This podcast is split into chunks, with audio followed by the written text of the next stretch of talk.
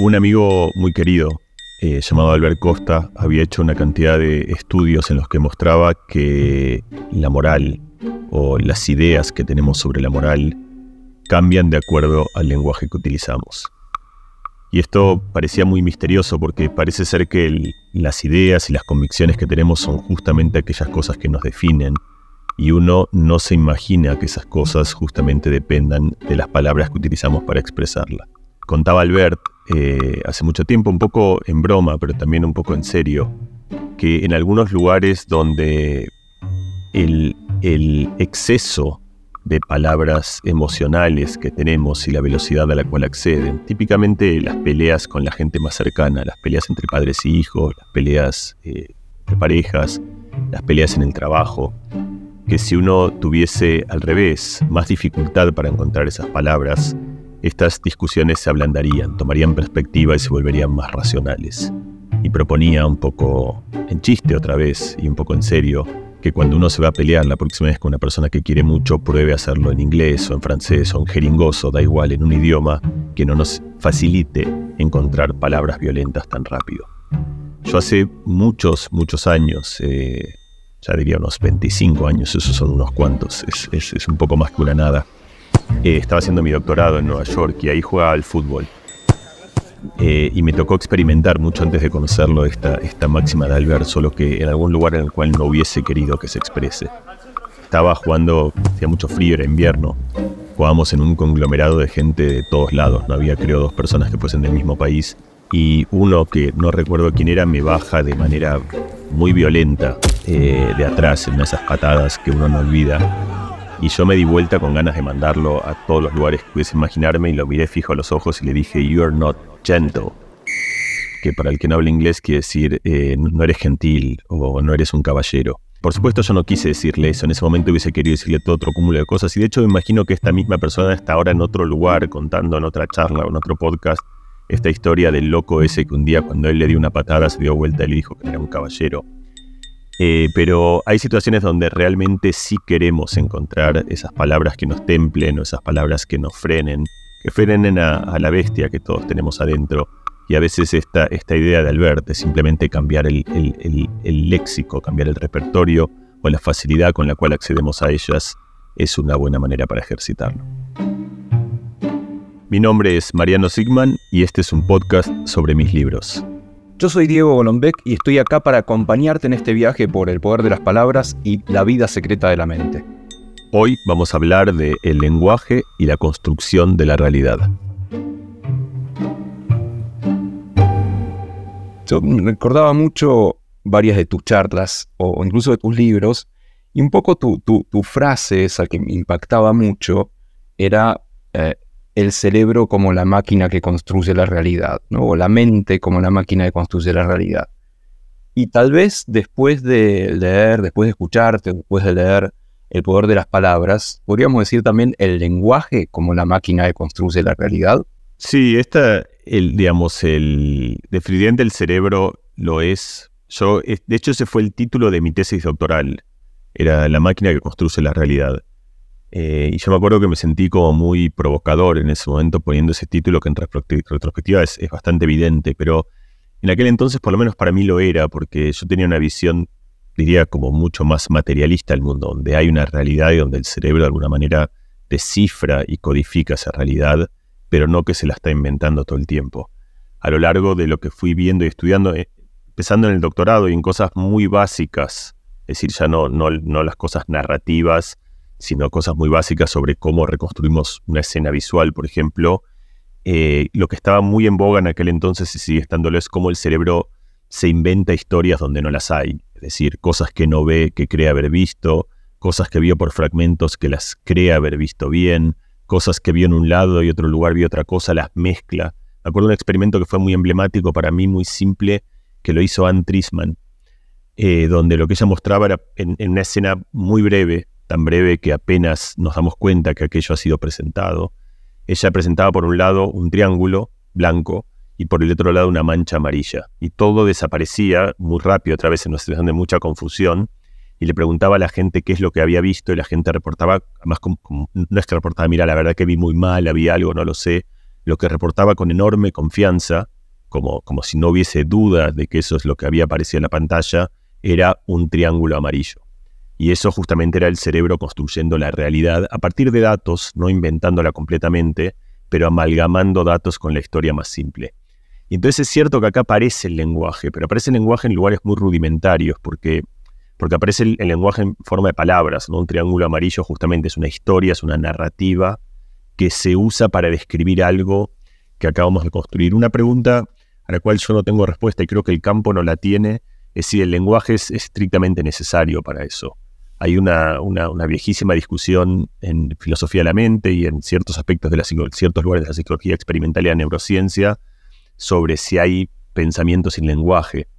Eh, y, es una discusión abierta todavía, diría. O sea, hay muchos argumentos que muestran que el lenguaje tiene una, capacidad enorme de, de, dar forma al pensamiento, aún en lugares en los cuales parecería que el lenguaje no se está metiendo, es decir, el lenguaje eh, eh, atraviesa terrenos silenciosamente, aún donde no se pronuncia en forma de palabras, pero hay también muchas evidencias o, muchas observaciones que muestran que muy probablemente también exista una forma de pensar con un lenguaje más general, que es no el lenguaje de las palabras, sino el lenguaje del pensamiento.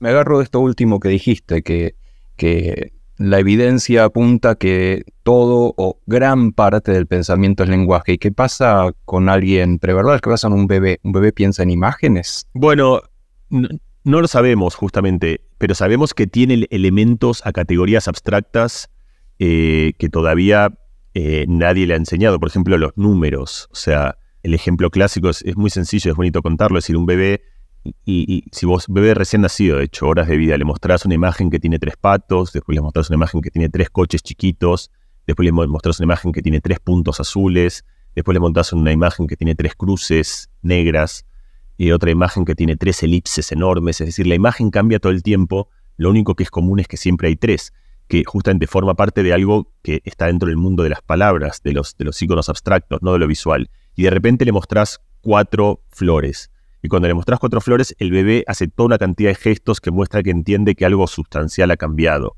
Había tres, había tres, había tres, de repente hay cuatro. Entonces eso te muestra que aún un bebé preverbal, es decir, que no utiliza el lenguaje, es verbal en algún sentido. Por ahí no conoce esa palabra, pero tiene o forma la categoría de algo que se corresponde con el lenguaje. Y esto es una discusión de vuelta muy antigua, pero que ahora toma repercusión de vuelta. Por ejemplo, es decir, gente como Fodor, sobre todo, y Chomsky, en menor medida, era gente que pensaba que todo el pensamiento estaba eh, esbozado alrededor del lenguaje. Y después hay otro grupo de gente, como Koslin, no importan mucho los nombres, pero es decir, como, como, como tradiciones de escuelas. Y esto es interesante entender que la ciencia justamente vive en estas disputas que persisten durante muchos, muchos años, con experimentos que, parecen estar de acuerdo con una manera de ver las cosas o con experimentos que están más de acuerdo con otra manera de ver las cosas. Eh, en todo caso, la pregunta, que es una pregunta, vuelvo a, proponer, creo sin respuesta, eh, es si acaso hay formas de pensar que no están mediadas por algún tipo de lenguaje. Puede ser el lenguaje, no el lenguaje español o el lenguaje inglés, sino por, digamos, una concatenación de símbolos que se combinan recursivamente y se juxtaponen para formar preposiciones, es decir, una manera de descomponer las ideas a través de lenguajes proposicionales.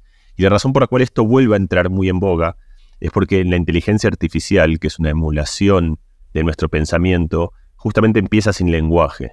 Empieza con unas redes neuronales que procesan información pero que no tienen símbolos y no pueden acceder a esos símbolos. Y de hecho durante mucho tiempo mucha de la crítica de, mucha gente que estaba en el origen de la inteligencia artificial era justamente eso, es que estaban haciendo una inteligencia que no se asemejaba a la inteligencia humana. Y de hecho durante mucho, mucho tiempo esa inteligencia fue ajena a la conversación, es decir, eh, lograba hacer cosas muy sofisticadas, entender imágenes, saber poder copiar voces, replicar, pero lo que no podían hacer era algo tan sencillo como, por ejemplo, 2 más 2 es 4, 3 más 2 es 5, o qué pensás sobre cosas bastante sencillas porque no tenían lenguaje.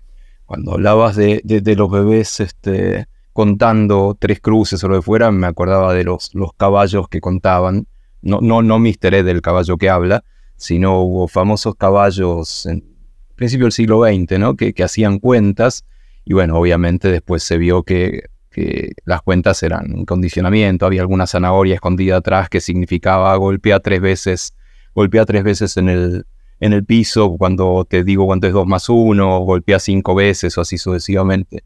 La verdad que el, lenguaje, por ahora, me parece lo tendríamos que definir como un fenómeno eminentemente humano, ¿no? Como el lenguaje que vos estás hablando, este lenguaje de eh, poner de categorías a las cosas, o un bebé que categoriza de cierta manera. La verdad que más allá de un montón de ejemplos que hay dando vueltas de, de loros que pueden aprender más allá de la repetición, o algunas cosas que se intentan de los delfines, o algunas cosas que se, buscaron en algunos famosos chimpancés. Yo no sé si llamaría eso lenguaje como vos lo estás definiendo. ¿Qué te parece? ¿Habría un lenguaje animal, más allá de, lo obvio, más allá de comunicarse a través de olores, gestos, gritos o lo que fuera? Ahí nos metemos en otra pregunta que, en la que podríamos pasar días y días, porque de hecho la humanidad ha pasado en esa discusión años y años que, aún si los resumimos otra vez podrían ser. Eh, hay, y creo que ahí la intuición es bastante clara, es decir, evidentemente hay algo, una forma que tenemos nosotros del lenguaje que parece ser muy propia a la especie humana. ¿Cuál es exactamente ese punto de discontinuidad? Hay bastante discusión, mucha gente piensa que es la recursión, es decir, no es la capacidad justamente de abstraer y formar categorías semánticas o de entender entidades abstractas, sino hacer la idea de que esos entes se apliquen a sí mismos. Y esa es la infinitud chomskiana del lenguaje, que justamente yo puedo hablar de el perro de la persona que quería ir al sitio en el que hacía frío, pero sin embargo ese día no tanto, porque y seguir infinitamente a describir una escena que tiene una gran granularidad tan pequeña como yo quiera, son como fractales eh, o como series infinitas que convergen a un punto, eh, eh, digamos, tan cerca de lo que uno quiere de una idea. Seguramente los, los animales no tienen esa capacidad de recursión. Nosotros hemos hecho experimentos de esa índole, entre los, los, experimentos más contemporáneos, yo con Stanislas Dean y otra gente, hemos hecho experimentos eh, con Leaping One en, en Shanghái, en los que hacemos, digamos, a humanos, niños, adultos y primates no humanos hacer tareas que requieren formar secuencias y abstraer secuencias, pero luego utilizar esas secuencias recursivamente. Por ejemplo, recursivamente quiere decir, vos, mono puede formar la secuencia 1, 2, 3, 4, 5, 6, entiende esa regularidad. Y además la puedes generar abstractamente en el sentido de que vos se la puedes enseñar con bananas y después la puede replicar con manzanas. Es decir, entiende algo que es abstracto. Entonces esa capacidad sí la tiene. Lo que es muy difícil es que después genere algo del tipo 1, 1, 2, 1, 2, 3, 1, 2, 3, 4, eso que parece una extrapolación muy sencilla, que simplemente a esta secuencia armo una secuencia de secuencias en la cual lo que voy haciendo es sumándole uno al anterior. Ese paso que requiere operar con algo sobre eso mismo, esa es la recursión, es lo que aparentemente a los eh, primates no humanos eh, les cuesta abismalmente. A mí me gusta mucho la idea ahora, eh, justo estoy interesado como en, en, en hay como muchos filósofos, entre ellos Anaxágoras, fue el primero creo, yo esto lo leí en, un libro de Pablo Maurete que se llama el, Atlas del Ilustrado del Cuerpo Humano. Eh, y ahí cuenta esta historia de Anaxágoras y luego muchos, Aristóteles, Galeno, médicos, que pensaban que como que el gran instrumento de la inteligencia humana era la mano, justamente porque la mano tiene esa capacidad de manipular, de combinar, de generar secuencias arbitrariamente complejas.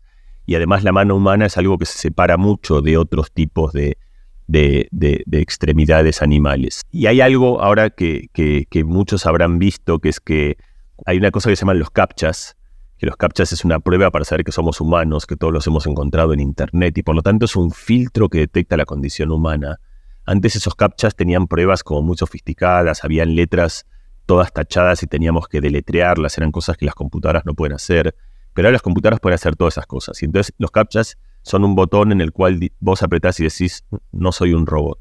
la mayoría de la gente no entiende qué significa eso, porque parece una especie de declaración jurada, como si hubiese una moralidad en los robots que no apretarían un botón que dice yo no soy un robot. Entonces la pregunta es por cómo realmente le estamos diciendo al que está del otro lado del mostrador que no somos un robot cuando apretamos un botón. Y la respuesta es que la manera que nos acercamos a ese punto es muy idiosincrática de lo humano y es muy difícil de imitar, justamente. Es decir, el gesto motor de, acercarnos a ese punto. Eh, y entonces ahí, siglo XXI, inteligencia artificial, captchas, Turing, computadoras, Internet, vuelve a aparecer otra vez la idea de Anaxágoras de que algo tan simple como la manera de mover la mano quizás al final sea la, huella idiosincrática más grande de lo humano. Ahí a lo mejor está todo el misterio del lenguaje. Hablando de mover, ¿sí? Este, fíjate, el, tema del lenguaje claramente está, es central en tus libros, obviamente en el poder de las palabras, pero está muy presente también en la vida secreta de la mente. Mucho. Primero, es decir, si uno piensa lo que significa aprender a leer, porque es, es bastante evidente, pero, pero en general no lo pensamos, es básicamente conectar el mundo de lo visual con el mundo de lo fonológico. Si el aprender a leer es establecer un puente entre objetos visuales, que son las letras, las palabras y las palabras escritas, y objetos fonológicos, que son los sonidos que se corresponden a esos símbolos visuales. En general, nosotros tenemos bastante bien forjados esos dos mundos, pero hace apenas unos pocos miles de años, eh, que son nada en la historia de la humanidad, a alguien se le ocurrió relacionarlos y establecer un código arbitrario en realidad no es del todo arbitrario, pero un código abstracto que permita eh, eh, descifrar sonidos que se pronuncian. Y de hecho, cuando todo el, esfuerzo de la lectura es justamente que te tienen que enseñar que un símbolo es la P y que otro símbolo es la T, y eso que para nosotros es muy evidente, es difícil justamente porque la P, la T o la Q o la R no son objetos fonológicos naturales. Los objetos fonológicos naturales son las sílabas, ba, da, ma, ka, lo que dicen los bebés. Es como si yo ahora intentase darte un fragmento auditivo muy raro, no sé, una cosa de un sonido que vos no tenés y tratar de que vos lo reconozcas como una entidad. Eso es lo que se llama la conciencia fonológica. Es entender que hay sonidos que corresponden a un átomo del lenguaje y la mayoría de la gente piensa que las dislexias es un problema visual. De hecho, las dislexias siempre se mandaban como a, a que los chicos se pongan anteojos o pensando que era un déficit del sistema visual hay muchos tipos de dislexias, pero en general la mayoría y las más comunes tienen que ver con déficits fonológicos, es decir, con nuestra incapacidad de identificar estos átomos del sonido. Entonces, ya en su génesis la lectura está como, lo, que está haciendo justamente es estableciendo este automatismo o este puente en el cual casi de manera automática, sin esfuerzo, lo que vos haces es cuando ves ciertas formas visuales, producís o los relacionás con una producción motora y articular, donde uno articula algo que es un sonido. Después uno aprende algo más sofisticado que es eh, aprender a, leer en voz baja, justamente, a inhibir la producción motora. Pero esa inhibición de la, producción motora es como que llega al final del, camino, es decir, uno, uno está haciendo todo ese ejercicio articulatorio, solo que al final lo que hace es como que desconecta eh, el músculo. A veces puede ser bastante completo, es decir, no, no es que es evidente, una persona puede leer y vos no te das cuenta que está leyendo, eso pasa. Sin embargo, aún así hay rasgos que te indican que internamente está pronunciando. El más clásico de todos es que cuando leen palabras que son difíciles de pronunciar, pero no de leer, es decir, no son difíciles visualmente, sino que son difíciles en el sonido, las leen más lento, aun si lo están haciendo en voz baja.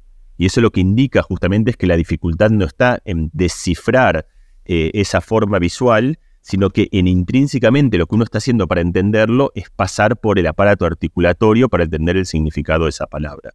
Lo mismo o algo muy parecido pasa con, lo que vos contabas de imaginar eh, situaciones motoras. Cuando uno imagina situaciones motoras, hay un montón de o muchos circuitos de regiones motrices o premotrices que se activan al punto tal de que eso permite a un observador externo que está observando nuestro cerebro inferir cuál es el movimiento que íbamos a hacer.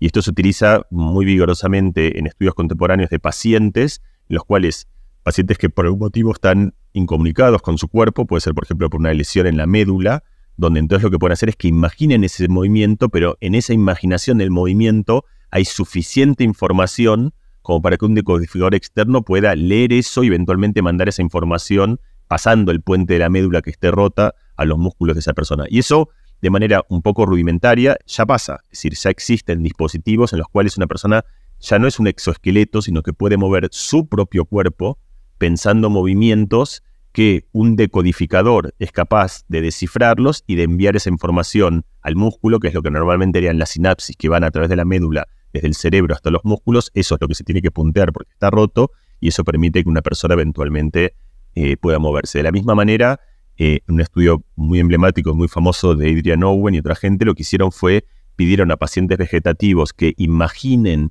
distintas formas de movimiento las eligieron específicamente porque su, su representación en la corteza motora es muy distinta. Una es imaginar que, que juegas al tenis o que estás como haciendo movimientos motrices finos y deportivos. Y la otra es un ejercicio de navegación, cerrar los ojos e imaginar que caminas por tu casa.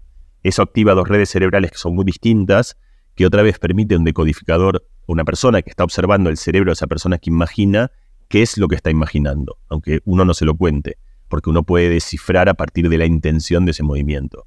Eso, por supuesto, es una manera muy cara e ineficiente, porque simplemente se lo puedes preguntar a otra persona, pero en pacientes vegetativos que uno presupone que no son capaces de escuchar, porque justamente porque uno los imagina y es, es, lo que parecen transmitir y comunicar, ni de escuchar, ni de entender, ni de ser conscientes, ni de responder, se encuentra que en algunos de ellos, muy pocos, cuando le piden que imaginen que caminan por su casa o que imaginen que juegan el tenis, activan las mismas regiones que una persona sana y por lo tanto uno infiere que eh, están escuchando eso y que pueden producir eh, contenido imaginativo. El experimento de Owen es muy loco, vale la pena repetirlo.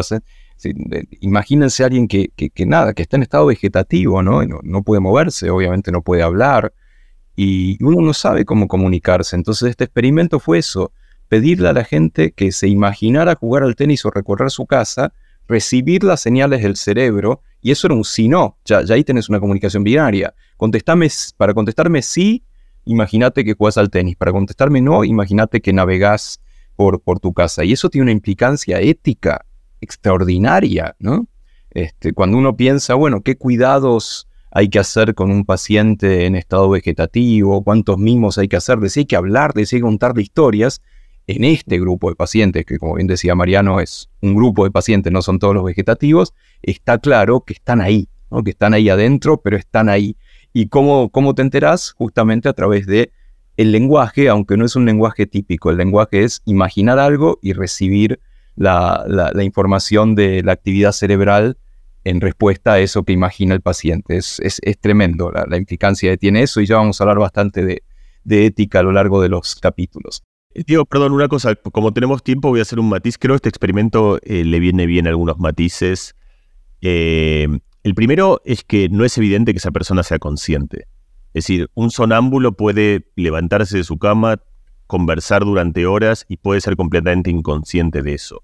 Entonces, el hecho de, que una persona pueda sostener una conversación o pueda responder a una conversación, sea capaz de articular las regiones del cerebro, eso nosotros solemos pensar que eso significa que sea consciente y que por lo tanto que siente, eh, digamos, e, eso lo hace mucho más plausible, pero, pero no es una consecuencia. El problema de saber si otro ente, otra persona, otro animal, otra máquina es consciente o no, es un problema tremendamente difícil y que no se responde eh, con este experimento. El segundo, que lo dije yo, lo dijiste vos, pero creo que merece también mascota, es que estos experimentos son muy espectaculares, pero también son muy rudimentarios y mucho menos contundentes de lo que uno suele pensar cuando se cuentan eh, brevemente. De hecho, en, la versión que vos dijiste, justamente el experimento de Owen lo que permite es, establecer un dispositivo comunicacional en el que yo te digo, si querés decirme que sí, imagina que juegas al tenis, si querés decirme que no, imagina que caminas por tu casa. Y entonces ahí hacen las preguntas más relevantes, que son, ¿estás sufriendo, no estás sufriendo? ¿Qué querrías? Eh, ¿Qué podemos hacer? Eh, eh, en fin, preguntas tremendamente difíciles. Y lo cierto es que si esto hubiese sido muy exitoso, esto hoy sería algo mucho más frecuente de lo que es. Es decir, la realidad del experimento Owen ya tiene muchos años, de tener 20 años, y esta práctica es extremadamente rara aún en pacientes comatosos. Es decir, es algo, el poder comunicarse, y en los papers sucesivos es llamativo lo imprecisa que es esta comunicación, lo cual muestra que el resultado en términos prácticos es, es mucho menos contundente de lo que uno hubiese querido que sea. Y de vuelta, yo creo que este por ahí son el tipo de matices que acá que tenemos tiempo, digamos, este, vale la pena separar, digamos, la, noticia real, eh, que es la que contamos antes, de, su implementación práctica, que también es real y que tiene un montón de pertinencia. Bueno, agregamos una, no solamente la, conciencia o el cerebro, sino la ciencia también como la máquina de construir la realidad, ¿no? Porque dependiendo de cómo cuentes un experimento, bueno, las interpretaciones son múltiples y eso nos acerca un poquitito a, al tema ¿no? del capítulo de hoy, que es este podcast sobre, sobre tus libros, que es el lenguaje y la construcción de la realidad. ¿Qué pasa con, con, con las múltiples versiones de algo. Si te llevo, no sé, a un Rayomón, ¿sí? a, a una novela coral o una película coral, que, en la cual un mismo fenómeno se puede contar de distintas maneras. Es lo que pasa todos los días, ¿sí? cuando uno recuerda eh, una cosa y la cuenta, u otra persona recuerda otra cosa y la cuenta, y, o, el, famoso pescador que, se le escapó el, pescado más grande y no sabes lo que era, medía tres metros y después empieza a medir cuatro metros.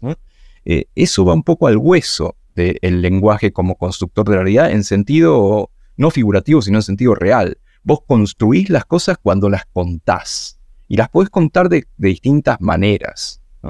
¿Qué pasa después con el cerebro? ¿Qué pasa cuando vos contás una historia de una manera y viene otro y la cuenta de otra, y, vos después recapacitás y la contás distinto, que acá entra en plano la memoria, por supuesto, realmente estás construyendo realidades diferentes, pero en sentido real, no figurativo. La realidad es lo que contás. No existe una realidad que puedas agarrar y pincharla y, preguntarle de qué color sos. Existe contar esa realidad y contar de qué color es. O sea, volvemos al principio, ¿no? El lenguaje construye realidades y construye realidades absolutamente cambiantes. ¿Cómo hacemos con eso? Quiere decir que la pregunta más, más básica de qué es la realidad, si decimos que cambia todo el tiempo, encima cambia de acuerdo a cómo lo contás, volvemos al principio, ¿no? Sí, mira, acá creo que tenemos que separar dos cosas, que son como el, pasado y el presente, ¿no? O sea, la, conciencia, que es la, realidad presente, y el pasado, eh, o la memoria, que es la, conciencia del pasado, que es casi toda la que habitamos. Es decir, todo nuestro relato experiencial esencialmente está poblado de pasado. Nosotros lo vivimos en el presente, pero está todo plagado de pasado. Eh, y porque justamente hay, hay una parte que, vos estás contando que tiene que ver con cómo se construye la memoria. La memoria en algún sentido se parece mucho al, relato que tenemos de la realidad. Es una especie de transmisión que nosotros nos hacemos a nosotros mismos sobre nuestra propia experiencia. Entonces, otra vez voy a empezar con, una versión muy exagerada, ya que estábamos antes con experimentos de conciencia. Esto se lo cuento justamente en, La Vía Secreta de la Mente, que es un experimento como natural, muy impresionante, da impresión al que lo escucha, pero, pero creo que, que, eh, vale la pena transitarlo.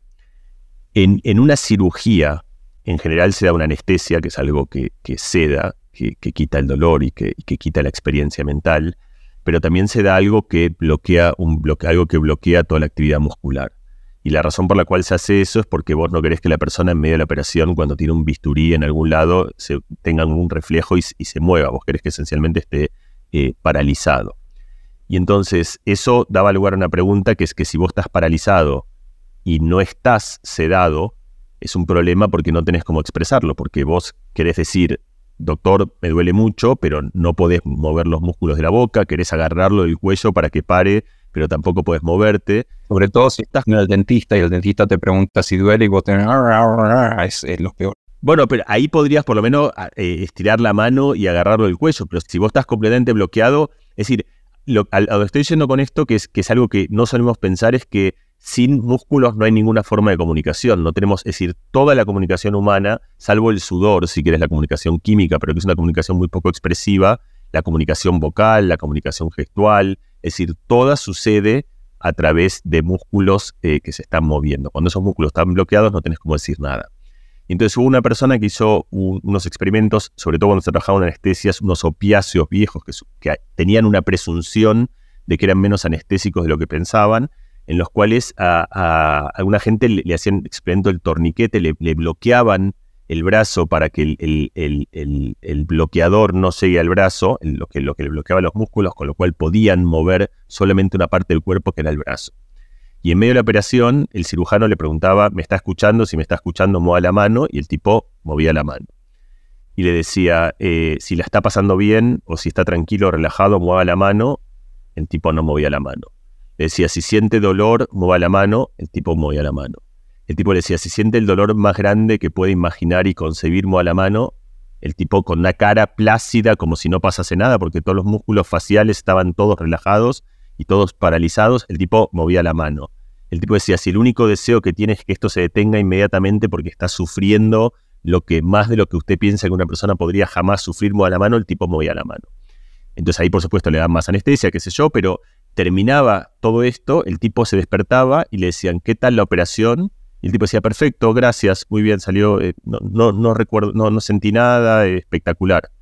Y el tipo durante, ahí tenés la disociación entre la realidad del presente de una persona que está viviendo una especie de infierno completo, pero tiene una amnesia retrógrada tan grande que hace que no tenga ningún recuerdo de aquello que le ha pasado. Y esto es algo con lo cual muchos convivimos, es decir, eh, muchos eh, pensamos que si algo no lo vas a recordar, eh, me acuerdo una vez un, amigo con un hijo que me decía, qué pena que está viviendo este momento de felicidad, pero no lo va a recordar, porque no se, no se lo, digo, hablando de su hijo que no, no, lo va a recordar.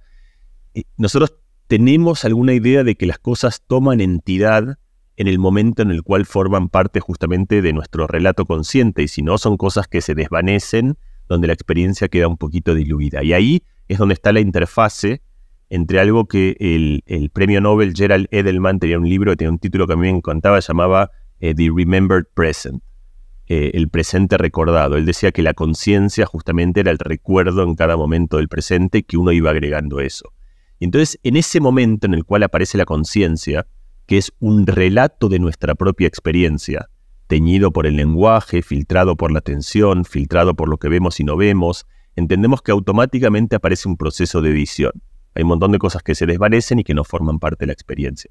Algunas son muy obvias, por ejemplo, no escuchamos sonidos que están más allá de nuestro rango auditivo. Hay toda una parte del paisaje auditivo que nosotros pasamos desapercibidos simplemente porque no tenemos los sensores colores que no vemos. Pero aún dentro del rango en el cual vemos, como en el experimento de los triángulos amarillos que hablaba antes, nuestro sistema perceptual también construye todo el tiempo historias. También nosotros en una imagen vemos mucho menos de lo que pensamos ver, estos son los experimentos que vos conoces perfecto de, seguir al cambio, en los cuales una imagen desaparece, aparece otra imagen que es completamente distinta y a uno le parece que es exactamente igual, porque justamente en realidad de una imagen estamos viendo muy poquito y lo que nosotros pensamos que estamos viendo es el relato filtrado, sesgado, con una edición de cámara porque los ojos miran a algún lugar y no miran al otro, y hay cosas que observan y cosas que no observan, y hay cosas que son sensibles y cosas que no, y lo mismo funciona en el paisaje auditivo. Mira, te doy un ejemplo, empezamos hoy con una historia mía, me acabo de acordar justo, eh, yo iba un día, hace, mucho tiempo, mi hijo era, Emilio era chiquito, tenía eh,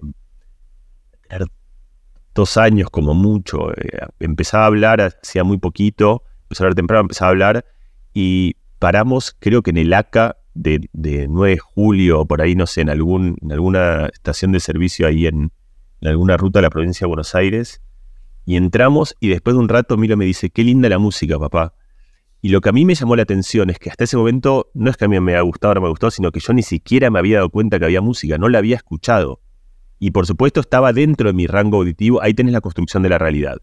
Es decir, estamos eh, exactamente en el mismo lugar, escuchando la misma situación, pero él tiene una sensibilidad, un oído, una predisposición a la música que yo no tengo, que le permite ver una película eh, muy distinta, completamente distinta, sustancialmente distinta a la que yo estoy viendo. Ese forma parte de, del, el, primero de todos los filtros, que es importante porque cuando uno piensa, eh, es muy bueno el ejemplo que vos dabas del pescador, que exagera la historia, porque, pero ahí uno entiende que es deliberado, que uno se está autoengañando, engañando a los demás, pero lo que yo quiero contar es que este recorte de la realidad es a pesar nuestro, no es algo que nosotros queremos cuando yo no escucho la música no es algo que había querido no escucharla, simplemente así funciona mi conciencia. Hay cosas que registra y cosas que no registra. Y es distinta a la tuya, y es distinta a la de mi hijo, y es distinta a la de otras personas. Entonces cada uno tiene un rango de sensibilidades eh, que le permiten reconstruir distintas cosas de la realidad. Sabes que ya, ya vamos terminando este, este primer capítulo del lenguaje y la construcción de la realidad y vamos a aprovechar que a partir de la publicación de tus libros y de, la vida secreta de la mente y, el poder de las palabras, han llegado un montón de comentarios y preguntas a, las redes de, Penguin Random House, a las redes de, la editorial.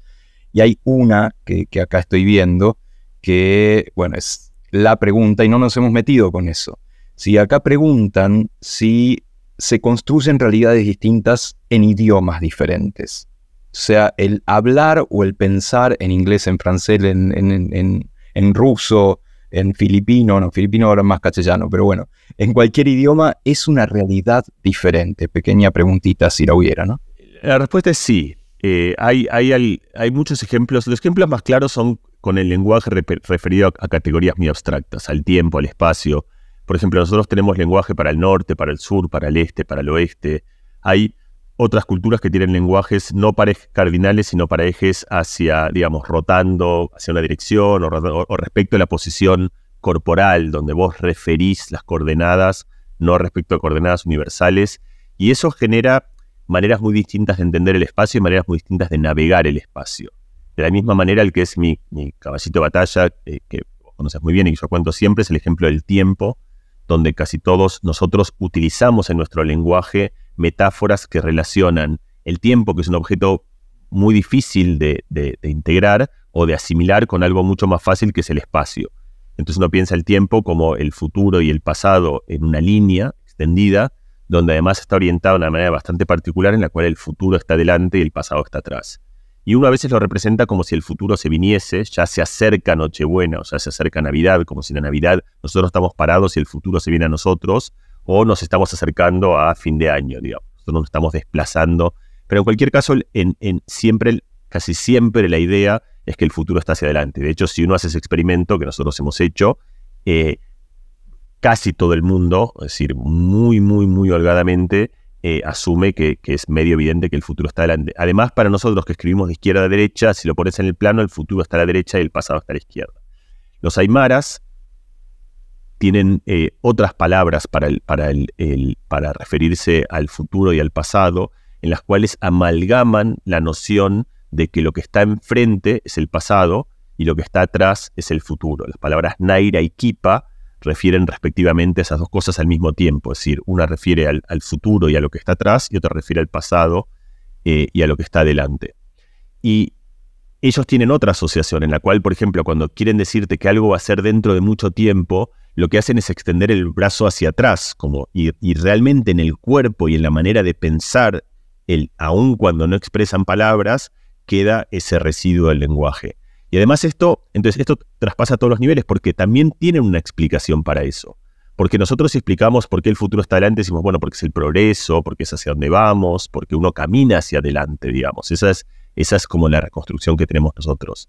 Pero en los aymaras lo que cuentan es otra relación que no tiene que ver con la motricidad, sino que tiene que ver con lo conocido y con la vista, que es otra metáfora muy común, que es que uno conoce lo que ve, es decir, lo que uno ve es lo que uno conoce, eh, es lo que uno ha visto, es las cosas que uno ha conocido. Entonces, para ellos las cosas que sabemos, hablábamos antes, el pasado, la memoria, son las que están adelante, son las que los ojos han visto. Y de hecho, las cosas que pasaron hace mucho tiempo son las que están muy a lo lejos adelante, que la vemos muy borrosas, pasaron hace mucho tiempo, están en vista, pero en un campo lejano, y las cosas que acaban de pasar son las que están justo delante de los ojos. Y atrás, en la espalda, está el futuro, lo incierto, lo que no hemos visto, todo lo escondido. De los aymaras como que van caminando marcha atrás. Y mientras caminan marcha atrás, aquello que está atrás y que es incierto y que es futuro, va deviniendo pasado y van viendo aquello que no se veía a la espalda y que de repente queda a plena vista, conocido y por ende el pasado. Entonces ahí tenés un ejemplo sobre cómo la elección de las palabras en particular y luego de las narrativas condicionan cómo entendemos un universo muy difícil de entender como el universo del tiempo. Lo mismo pasa con las emociones, pasa con los vínculos humanos, pasa con todas las representaciones que son que las palabras que elegimos forjan y cambian nuestra manera de pensar sobre las cosas. Es que lo empezamos este, peleándonos en otros idiomas, este, insultando a un jugador diciéndole que, era muy que no era muy gentil, hasta cómo en distintos idiomas el pasado y el futuro tienen representaciones corporales distintas. Bueno, eso es, eh, hace honor al título de este capítulo del podcast de El lenguaje y la construcción de la realidad. Y vamos a seguir charlando, si la verdad que quedó muchísimo, no hablamos nada de emociones, no hablamos de conversaciones, hablamos del lenguaje, pero no hablamos del otro, casi no hablamos de la mente, y bueno, te invito a que continuemos con este podcast sobre tus libros. Y si quieren saber más sobre el trabajo de Mariano o el contenido de los libros, pueden hacerlo en arroba penguinlibrosar. Y yo te invito, Mariano, y los invito a todos a continuar en este podcast con Mariano Sigman. Podés conseguir los libros de Mariano Sigman en todas las librerías del país y en penguinlibros.com. Mariano Sigman, un podcast de sus libros, es una producción original de Penguin Random House en colaboración con Posta.